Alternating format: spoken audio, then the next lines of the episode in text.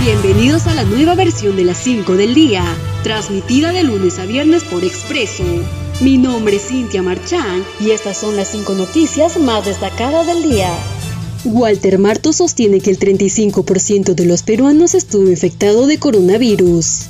El jefe del gabinete, Walter Martos, indicó que aproximadamente en 10 días se tendrán los resultados del estudio de cero prevalencia a nivel nacional para obtener la cantidad de ciudadanos que se contagiaron del COVID-19.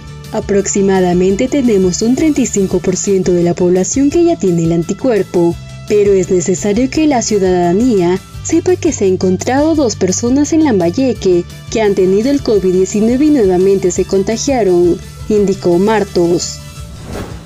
Canciller Mario López espera que vacunas contra la COVID-19 lleguen al país en marzo del 2021. El ministro de Relaciones Exteriores Mario López Chávarri informó que los laboratorios internacionales con los que el Perú tiene acuerdos de intención de asociarse están asegurando vacunas contra el coronavirus para fines del primer trimestre del próximo año. Asimismo aclaró que el gobierno no firmó un acuerdo con el laboratorio AstraZeneca por no tener toda la información sobre los ensayos clínicos de la vacuna contra la COVID-19.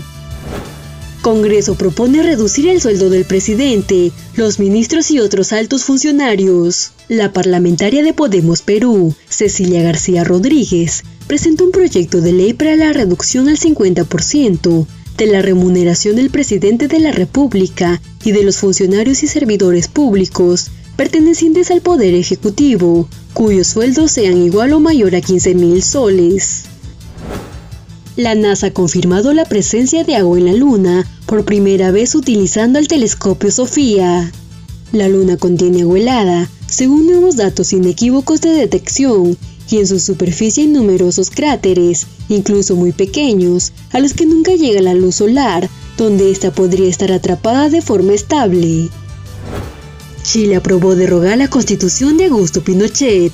Los ciudadanos chilenos derogaron la constitución implementada por la dictadura de Augusto Pinochet con el 78.2% de aprobación. De un padrón electoral de 14.7 millones de personas, votó poco más del 50% en un país donde el sufragio es voluntario. Estas fueron las 5 del día. Nos encontramos en una próxima edición.